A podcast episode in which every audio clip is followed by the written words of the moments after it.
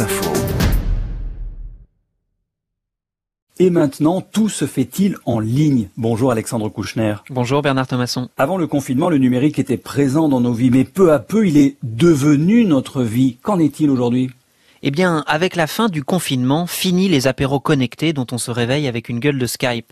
Terminé les réunions sur Zoom où on ne portait pas de pantalon et fini la honte de ne pas maîtriser le programme de collège en suivant les cours à distance.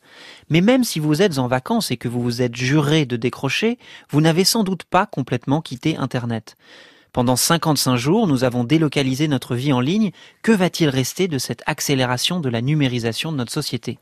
Sans doute euh, d'abord euh, côté professionnel, j'imagine. Oui, vous avez raison. Entre 5 et 8 millions de salariés se sont mis au télétravail pendant le confinement et d'après un sondage, 73% d'entre eux souhaiteraient continuer, à tel point que des entreprises ont du mal à convaincre leurs collaborateurs de revenir. Notre vie personnelle a aussi basculé, les groupes WhatsApp familiaux se sont multipliés et vous n'avez plus d'excuses pour ne pas prendre de nouvelles de vos parents. Les achats en ligne ont explosé avec près de 10% des achats alimentaires et notre vie culturelle n'est pas en reste entre les 10 millions de visites au Louvre virtuel et les 16 millions de nouveaux abonnés à Netflix. J'entends bien Alexandre, mais euh, Internet n'est pas nouveau. Alors ce n'est pas nouveau, mais c'est un point de bascule.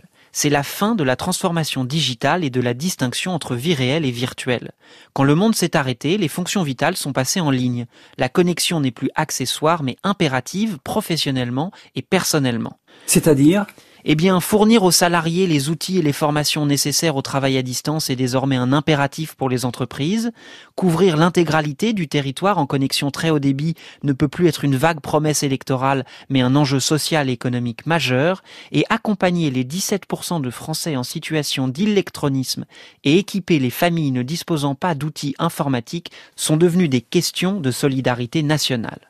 Notre vie numérique est désormais un acquis social. Il aura fallu une pandémie pour que la France, pays technocritique où l'on se méfie des géants du numérique, achève sa révolution. Merci Alexandre Kouchner. Merci Bernard. Et maintenant, un rendez-vous à retrouver sur franceinfo.fr.